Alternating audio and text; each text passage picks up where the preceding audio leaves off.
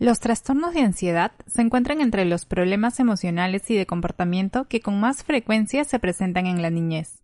Entender las señales físicas o emocionales de un niño es complicado. Siempre debemos estar alertas y buscar ayuda profesional para evitar cualquier tipo de consecuencia. Somos las chicas del podcast y estamos aquí porque queremos conversar.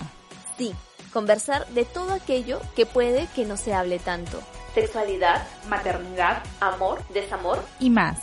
Te invitamos a acompañarnos en este espacio de conversa y buena onda. Soy Lu y yo Consuelo y nosotras somos las chicas del podcast y te invitamos a escucharnos en cada episodio. Hola, bienvenidos a un nuevo episodio de las chicas del podcast. Hoy eh, tenemos un tema bastante interesante también que contarles. Estamos muy contentas de poder seguir informando, poder seguir absolviendo sus dudas. Muchas gracias a todos los que nos siguen en nuestras cuentas y nos escuchan. Hola, Conce, ¿cómo estás? Hola Lu, bien. Como lo dices, este, bien, bastante agradecida por los comentarios que venimos recibiendo y contenta de saber que los temas que hemos conversado hasta este momento, ¿no? Han sido de ayuda para algunos de nuestros seguidores. Así que hoy vamos a conversar de otro tema que es igual de interesante e importante. Estamos hablando de la ansiedad en los niños. Sí, yo creo que es un tema que de repente no se toca mucho, ¿no? De repente no tenemos mucha información sobre esto porque a veces los niños, siempre digo que no son tan fáciles de expresar sus sentimientos, no son fáciles de saber qué es lo que tienen. Entonces, ¿cómo vamos a averiguar que si tienen ansiedad, en este caso, o si tienen otro, otro mal o algo que los aqueja, ¿no? Entonces, para eso hoy tenemos un invitado especial. ¿A quién tenemos, Consue? Hoy nos acompaña Oscar Bedregal Utrilla. Él es psicólogo clínico organizacional, especialista en etapa de vida adolescente y director de la Asociación Civil Renovando Espacios, Construyendo Nuevas Sociedades. ¿Cómo estás, Oscar? Bienvenido a este episodio de Las Chicas del Podcast. Muy buenos días a las señoritas que manejan pues esta plataforma informativa. Agradecerles la invitación desde ya, porque ustedes van generando todo un espacio de compartir conocimiento, experticias y sobre todo también información a la sociedad. Desde ya, felicitarlas ¿no? por esta iniciativa, por este proyecto audiovisual y bueno, desde ya eh, también al público oyente que se conecta para la escucha de esta plataforma, eh, saludarlos y saludarlas. Y bueno, vamos a compartir muchas experticias el día de hoy al lado de, de vosotras que conducen este gran programa denominado Las Chicas del Podcast. Muchas gracias, Oscar, por, por, estar acompañándonos aquí. Es un tema, resaltamos, bastante interesante. Y para comenzar, ¿no? Queremos, como Consul ha mencionado, vamos a hablar sobre ansiedad. Y para comenzar, queremos saber qué es la ansiedad. Muy bien. Bueno, antes ya de comenzar, una vez más, saludar a todo el público que nos escucha. Eh, ya que estamos ahorita haciendo referencia, ya que el día sábado eh, se celebró el Día Mundial de la Salud Mental, 10 de octubre, y justamente es un momento rememorativo para que cada uno de nosotros como ciudadanos, ciudadanas, padres, madres de familia y público en general, tengamos pues una posición sobre lo que son algunos conceptos claros y precisos, lo que es en el cuidado de la salud psicológica, ¿no?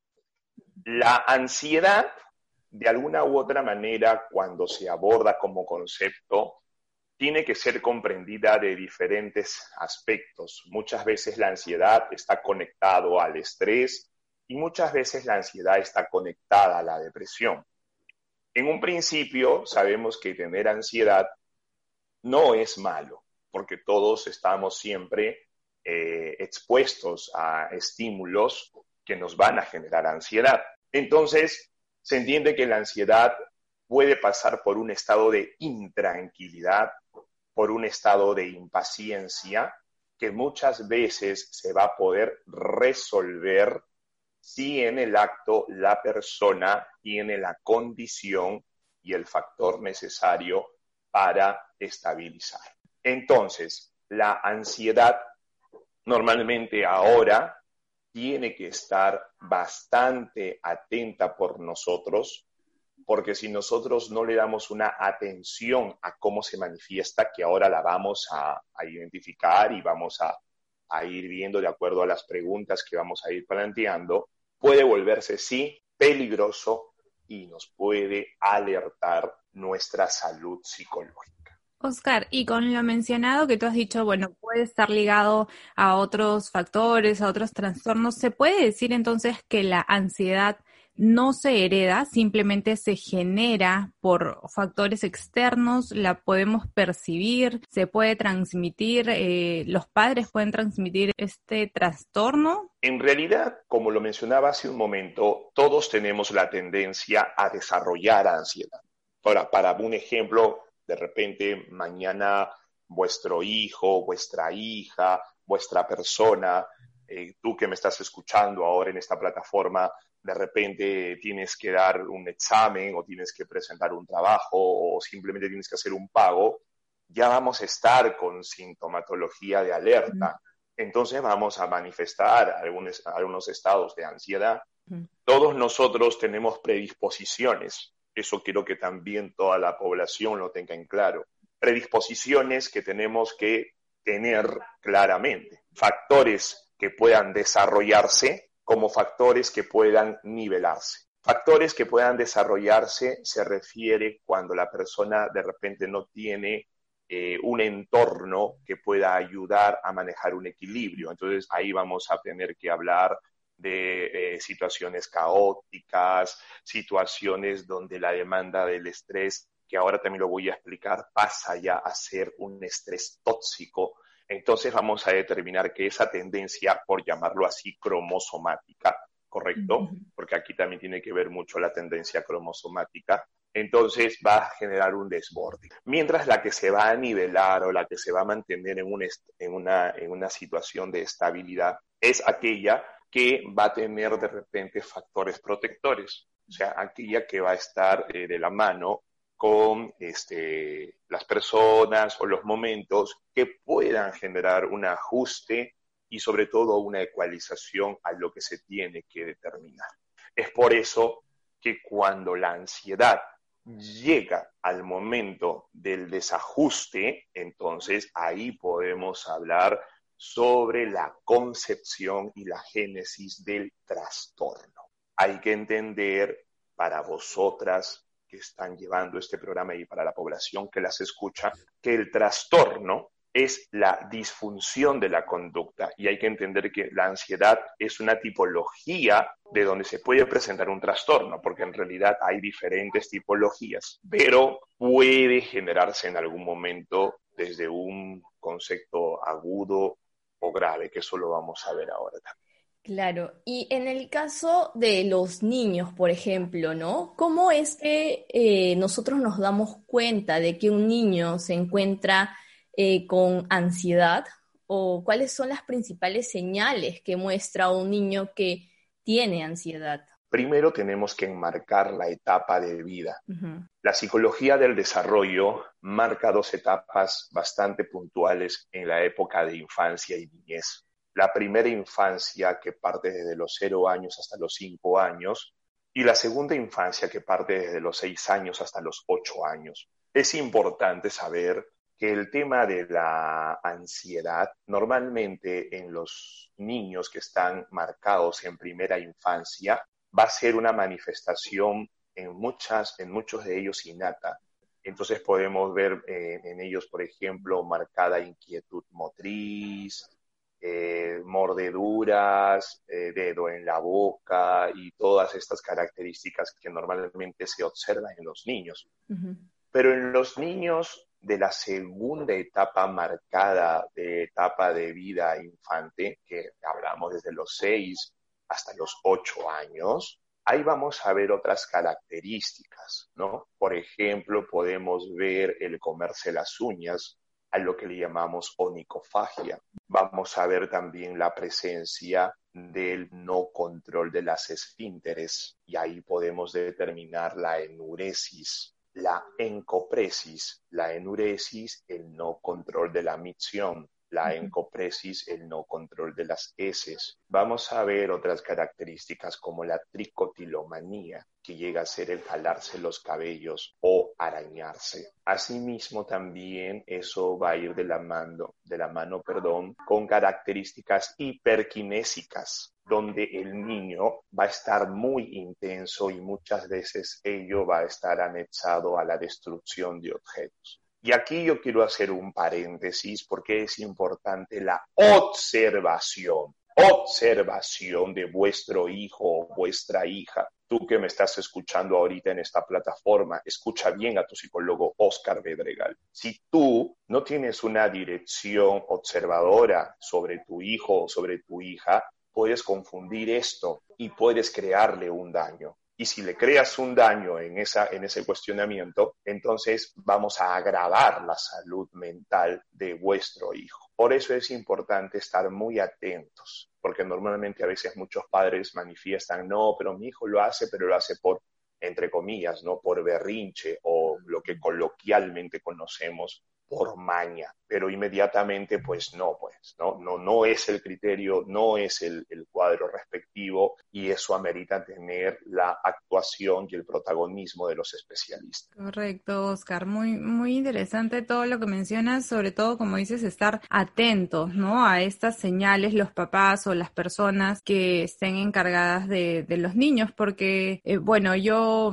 yo soy, no soy mamá, soy tía, pero bueno, sí me parece súper importante porque algunas veces, en algún momento, de repente, sobre todo la, la mayorcita, yo no puedo decir en base a lo que he leído, ah, sí, ha pasado de, de, ansiedad, pero he notado como que de repente algunas cosas, como dices, ¿no? De no querer hacer algo o tenía otros síntomas también de de repente dolor de barriguita, dolor de cabecita y no había nada físico, ¿no? Entonces habría que ser bien observadores y ver, pensar un poco más allá si es que es necesaria la ayuda o la consulta a un especialista porque puede que las dejemos pasar y estas situaciones algunas veces se van agravando, ¿no? Justamente lo que tú estás mencionando tiene que ver mucho con un episodio al cual se le llama el episodio psicosomático.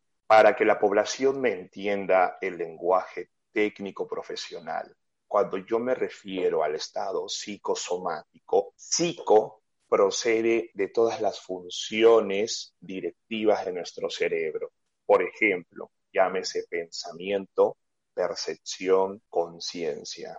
Y somático pasa sobre la somatización, cómo el cuerpo lo expresa, ¿correcto? Entonces, cuando los niños empiezan a tener episodios psicosomáticos, vamos a determinar algo muy interesante. Entonces, cuando hablamos de un tema psicosomático, yo voy a pasar a desmenuzar al cerebro y me voy a enfocar solamente en dos regiones. Tenemos en toda la parte del tronco encefálico, que escondidito entre el mesencéfalo, vamos a abrir y nos vamos a encontrar con una nuececita. Esta nuececita es la amígdala cerebral y es la principal encargada de proyectar la información en el momento del proceso huida del cerebro. Por eso, qué importante que tú que me escuchas entiendas que hay un fundamento biológico basado en lo neurofisiológico del cerebro. Entonces ahora me van entendiendo, mis queridos televidentes, que hablar de ansiedad no es un tema pasajero, que sino que tenemos que estar muy atentos. Correcto.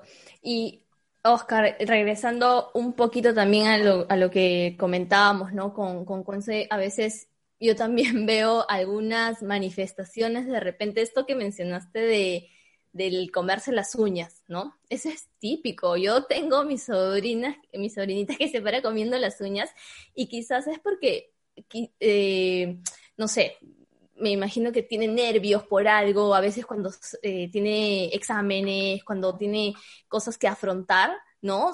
Es, es, ella tiene al menos ese, esa costumbre, digamos, ¿no? De, de, estar comiéndose las uñas. Y para eso yo quisiera preguntarte, no solamente para, para, los que se comen las uñas, sino para todos los niños que sufren de ansiedad, ¿qué tipo de tratamientos podemos recomendar? ¿Qué tipo de tratamientos puedes recomendar tú a, los papás en este caso, ¿no? Porque ya una vez que nos has comentado cómo identificar más o menos qué es lo que deben de hacer los papis para em, llevar ese tipo de, de enfermedad. Bueno, más allá de todo ello, cuando nosotros empecemos a identificar los signos de alerta o de alarma, puntualmente el primer objetivo, y tomen nota, necesitamos una evaluación psicológica, ¿ya? Eso, por favor, no lo esperemos más. Lo tenemos que hacer.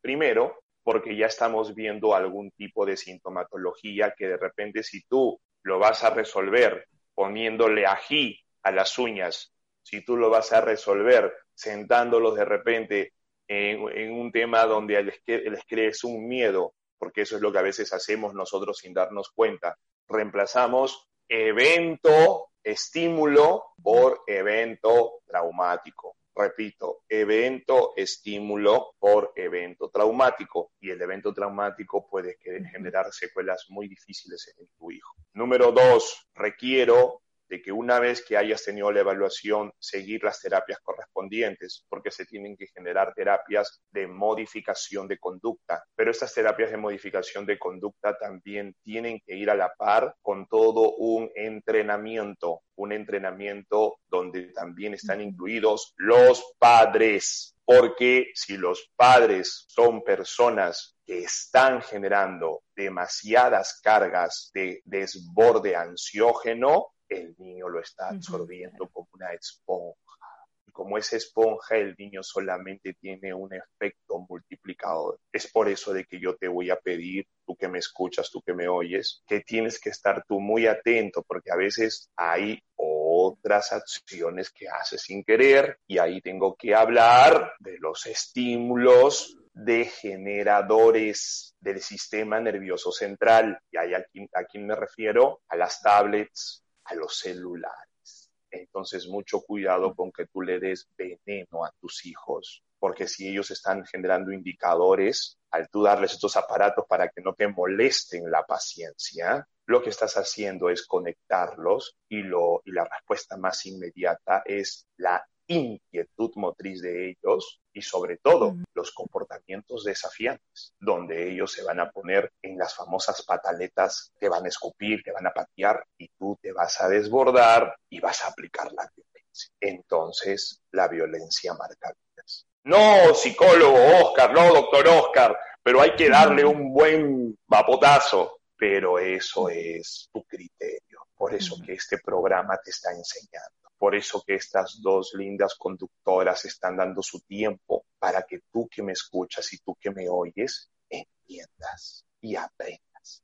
Porque de lo contrario, ¿cómo aportamos a la construcción de una sociedad saludable en medio de esta pandemia nacional? Que de hecho, como lo mencionas, en medio de esta pandemia la ansiedad del niño ha aumentado, ¿no es cierto? Ya que los niños, bueno, ahora no tienen cómo liberar o descargar sus energías y tantos meses sin poder salir, sin poder correr, sin poder disfrutar lo que les gusta. La ansiedad puede llegar a eliminarse o es algo que simplemente se tiene que controlar? Vamos a crecer, los niños van a crecer cuando sean adolescentes, jóvenes, adultos. ¿Se pueden volver a presentar eh, episodios, trastornos de ansiedad? La ansiedad eh, no se elimina. La ansiedad, si nosotros la identificamos, si nosotros la identificamos, tiene que ser abordada y manejada donde la ansiedad puede pasar a otro nivel cuando la ansiedad se convierte en un trastorno psicológico. Cuando la ansiedad se convierte en un trastorno psicológico, entonces la competencia de intervención tiene otro matiz. Y allí quien interviene, pues es la triada en salud mental el psicólogo o la psicóloga con especialidad en algún marco terapéutico, eso también quiero dejarlo bien en claro. Número dos, la intervención del médico psiquiatra. Y número tres, la intervención si amerita, si amerita la conectividad del neurólogo. El neurólogo entrará a ver si existe algún tipo de lesión o de alguna u otra manera de daño en alguna región del cerebro para ver si la, si la descarga de cortisol, que es justamente lo que provoca todos estos estados de intensa ansiedad, pueda demandar algo más interesante en una evaluación. Bueno, Oscar, y como nos comentabas, nos quedó claro que la ansiedad no se puede eliminar. Y ahí va mi siguiente pregunta, ¿no? ¿Qué pasa si es que no sabemos identificar a tiempo la ansiedad en los niños y la pregunta es si se puede desencadenar alguna tragedia lamentable cuando no lo logramos identificar a tiempo o cuando no ni siquiera nos damos cuenta, ¿no? Quizás se pueda desencadenar un, un suicidio, un homicidio. Es, ¿Qué nos cuentas de eso? Para mí, este, desde la experiencia y la praxis clínica profesional, eh, tenemos que estar alertas, ¿no? Porque a la población hay que compartirle que todo este proceso puede convertirse en un proceso recurrente, ascendente. Eso determina de que esto puede proyectarse hasta la etapa de vida adolescente y posteriormente hasta la etapa joven y luego la adultez. O sea, vuelvo a repetir, es recurrente y ascendente. El tema de los suicidios o de alguna u otra alarma a la salud psicológica te va a presentar cuando la ansiedad se empieza a agudizar o en muchos casos a cronificarse, o sea, se ve constante. Uno de esos episodios, por ejemplo, es la aparición del trastorno depresivo mayor porque hay que entender que las personas que cometen un acto suicida no es porque simplemente estén tristes o porque simplemente no han tenido el afecto necesario de la familia. Hay que entender que ahí entran factores desencadenantes que han sido acumulativos desde las primeras etapas y como primer predominante es la ansiedad. Es por eso de que aquí a la comunidad oyente y televisiva que nos está ahora escuchando en esta plataforma del podcast, queremos decirle lo siguiente, signos de alerta. Cuando tú veas que tu hijo se encierra mucho en tu cuarto, preocúpate. Cuando el niño se encierra mucho en sus juegos, preocúpate. Tenemos que ver qué es lo que está pasando. Hace un momento expliqué una región muy importante del cerebro. Y acuérdense para todos, esta región es la región prefrontal. Oscar, ahora estábamos leyendo también antes de, conversar, ¿no? Hay tipos, ¿no? De trastornos de, ansiedad. ¿Hay alguno que sea de repente el más común, hablando específicamente de niños, ¿no? Por el que los papás acudan más a un especialista? Muy buena pregunta. En realidad, los trastornos ya de ansiedad, porque hay que volver a diferenciar a la población, una cosa es el trastorno ya de ansiedad y otro es un episodio de ansiedad, es decir, que diferenciar. En realidad, los trastornos netamente objetivizados en niños, lo que nos dice la literatura científica y las investigaciones es que normalmente hay cuadros de inquietud motriz asociada a un trastorno de ansiedad generalizada o muchas veces también hay cuadros de hiperquinesis, hiperquinesis que llega a ser la intensidad motora asociada a, los conflictos, ¿no? A que el niño se vuelve muy pegalón y etcétera. Y también podemos ver indicadores a trastornos como por ejemplo el trastorno de déficit de atención e hiperactividad. Pero dentro de este episodio ya vamos a ver otros conectores más neurológicos. Por eso es importante que cuando se determina un trastorno como ello y debemos nosotros tener las diferentes evaluaciones, porque también a la comunidad les digo, no solamente nos objetivicemos en una sola evaluación, sino tengamos las opiniones de los diferentes especialistas del tridente de salud mental, psicología, psiquiatría y neurología, para los tres llegar a un consenso de diagnóstico presuntivo o diagnóstico final. Entonces, es allí donde el niño tendría que entrar a un proceso con psicofármacos y también con un proceso modificatorio.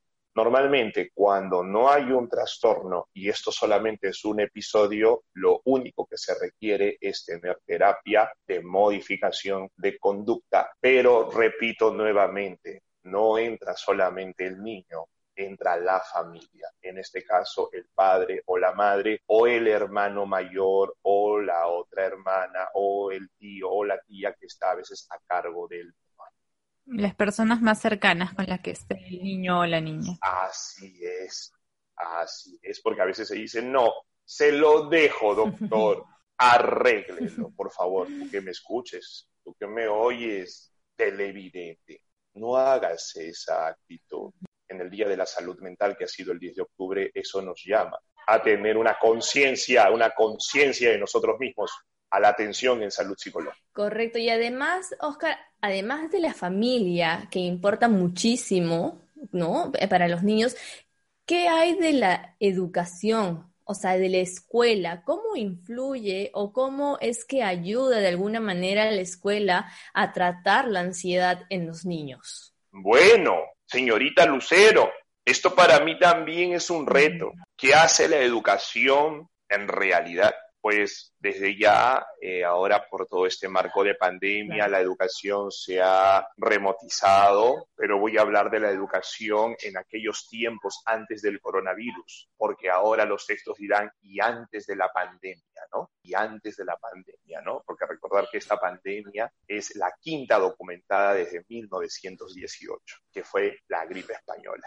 Miren, el tema de las escuelas tiene un rol importante en cómo tienen que manejar dentro de sus currículas la identificación de algunos signos donde los niños puedan empezar a manifestar rasgos de ansiedad y cómo ellos pueden generar una ecualización. Por ejemplo, hay expectativas muy interesantes de escuelas que yo aplaudo. Por ejemplo, los espacios lúdico-motrices que ayudan mucho a los niños a descargar sus niveles de ansiedad. Los talleres, que también no todas las escuelas lo hacen, pero muchas lo implementan, que también ayudan a canalizar la ansiedad. Los trabajos de relajación muscular en niños y de alguna u otra manera los espacios donde ellos tienen una conexión con su mente y una conexión con su cuerpo. Y esa propuesta, lamentablemente, solamente lo tienen instituciones educativas de un sector, pero lamentablemente nuestro sector que verdaderamente nos interesa, que son los conos y donde está verdaderamente la sobrepoblación y la comunidad emergente, requiere tener esos espacios, requiere tener mucha psicoeducación, porque normalmente no se da la psicoeducación, conceptualizando a la psicoeducación como la línea de intervención en que los padres de familia sepan cómo aprender a descargar los síntomas o los signos o simplemente las características que puedan manifestar sus hijos al mostrar ansiedad. Pero eso tiene que ser de alguna u otra manera este, respaldado y reforzado, ¿no? Desde casa, desde casa creo que ya está de más decirlo, las recomendaciones son de que ustedes tienen que armar un espacio donde tengan colchonetas, donde tengan este, pelotas, esas este, se le llama pelotas medicinales, este, donde tengan juegos de elásticos, ¿no? donde tengan una serie de, de instrumentos kinestésicos que ayudan a tener con el niño un estado de mucha relajación. Y también aprender a enseñar la respiración, porque también nosotros no tenemos una cultura de cómo sabemos respirar. No practicamos respiración diafragmática, no practicamos inoculación, entonces creo que son técnicas que también tienen que aterrizarse para saber respirar y aprender a hacer porque normalmente a veces cuando la intensidad gana, verdaderamente nos convertimos en seres humanos donde utilizamos el cerebro reptiliano. Ok, Oscar, muy, muy interesante todo lo que has comentado. Y bueno, ya como para ir finalizando esta conversación, ¿no? ¿Qué le dirías tú a todos los papás que de repente tengan un, un niño en casa, ¿no? Que está padeciendo ansiedad y bueno, no, no se han dado cuenta, además de la observación que ya mencionaste, ¿no? hace un momento. Bueno, eh, para esta recomendación, eh, lo que yo identifico primero que hagan, ah, este, desarrollemos un registro. Tomen nota, por favor, a eso se le llama registro atencional de la conducta. Dentro de este registro atencional de la conducta, vuestras personas tienen que estar muy atentas a las manifestaciones, que son las siguientes. Tomen nota. Número uno, características físicas en nuestro hijo. Y ahí viene un poco toda la parte que mencioné al principio, ¿no? Donde de repente vamos a ver el comerse las uñas, el orinarse en la cama, el, el defecarse en el pantalón, el morder y todas estas características. Número dos, las características emocionales, sus síntomas emocionales, donde se va a ir a su cuarto, se va a poner a llorar en un rincón, va a patalear, va, va a empezar a, a llorar intensamente, se va a aislar, ¿ya? Y número tres, las características tuyas como padre y como madre y no sabes lo que estás haciendo con tu vida, es momento de que empieces a activarte, porque si no te activas y no haces un análisis de lo que estás haciendo con tu vida, entonces estás pasándole todo ese efecto de tractor a vuestros hijos. Recuerda que los niños son muy sensoriales, son muy sensitivos y lo más interesante de ello, tienen tres conexiones, luz, sonido y movimiento. Súper interesante, Oscar. Muchas gracias por tu participación en el programa de las chicas del podcast. La verdad, estamos muy contentas de que nos hayas eh, informado y hemos aprendido bastante sobre este tema de la ansiedad en los niños. No sé si tienes, eh, ¿dónde te podemos encontrar? ¿Redes sociales? Tenemos justamente en redes sociales la Asociación Civil Renovando Espacios, nos ubican como Renovando Espacios con S, renovando espacios, ¿ya? Es, eh, allí nos pueden dar, agregar y van a estar conectados con todas las actividades que hacemos desde la asociación civil que dignamente estoy dirigiendo. Y asimismo también este, dentro de la página van a poder ustedes encontrar los diferentes seminarios, conferencias y más allá de ello, este, las, las actividades que estamos haciendo, ¿no? Muy aparte de ello, también estamos ahorita con el, está haciendo actividades eh, mancomunadas con el Colegio de Psicólogos del Perú, donde estamos trabajando también algunas plataformas de orientación y en ese sentido también se encuentra los teléfonos de servicio que estamos teniendo a la comunidad que yo luego ya se los comparto para que ustedes las puedan transmitir a través de sus redes. Son 185 teléfonos donde las personas pueden tener atención gratuita con psicólogos y psicólogas, sobre todo en tiempos de emergencia y de alguna u otra manera para saber resolver momentos de mucha crisis, de mucha inestabilidad de lo que estamos pasando ahora en, en nuestros hogares. Perfecto, muchas gracias Oscar nuevamente por tu tiempo y en verdad por todo el conocimiento que, que, nos has dado y que esperamos que sea de mucha ayuda para todos, ¿no? No solo los padres ahora, sino para los que de repente más adelante van a ser padres o los que tienen a cargo un niño en casa. Así es, así es. Y bueno, yo solamente me quiero despedir de este espacio con lo que siempre manifiesto, ¿no? Yo cuido mi salud mental, tú cuidas tu salud mental y la salud mental es prioridad nacional.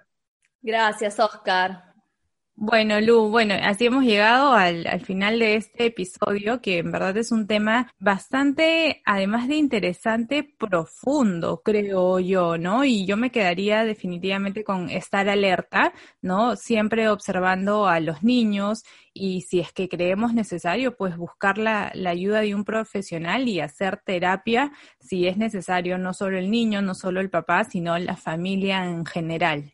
Sí, la verdad que ha sido bastante nutritivo este programa porque mm, casi siempre, no, no en todas las casas, pero casi siempre hay un niño en casa y tenemos que estar alertas a las manifestaciones que este niño pueda hacer para que no se eh, extienda, digamos, o no haya una consecuencia desagradable en un futuro, ¿no? Como decía el psicólogo Oscar, hay que tomar nota de todas las cosas que vamos viendo en la conducta del niño y también de nosotros mismos, o bueno, de los padres mismos o de la familia en general, para que eh, luego, si es que vemos que hay algo que no encaja, algo un poco extraño, bueno, pasemos a una consulta psicológica y podamos resolver nuestras dudas. De repente nos alarmamos por mucho, de repente no tiene nada nuestro niño, pero de nada, nada nos cuesta ir, ¿no? De repente nos sacamos ese clavito y estamos mucho más tranquilos.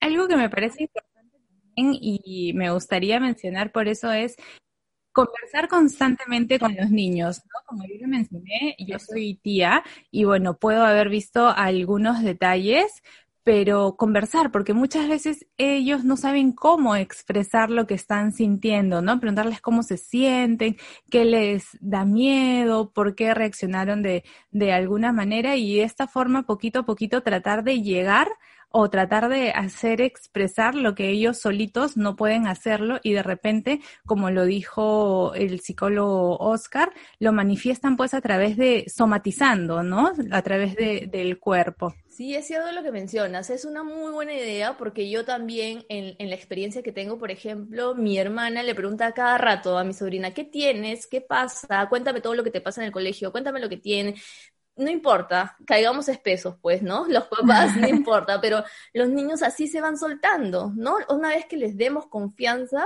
ya creo que ahí poco a poco ellos van a ir diciendo si les molesta algo, si les duele algo, y son señales a veces, o sea, mucho más notorias que verlos de repente en un rincón que, que a nadie le gusta, pues, ¿no? Es, es muy buen punto, en verdad. Así es. Bueno, entonces muchas gracias Lu. Los invitamos a todos a seguirnos en nuestras redes sociales. Ya saben, estamos en Facebook e Instagram como Chicas del Podcast, en YouTube y en Spotify como Las Chicas del Podcast. Así es. Muchas gracias, Consuelo. Y gracias a todos por habernos escuchado y visto a través de estas plataformas. Hasta la próxima. Chao, chao.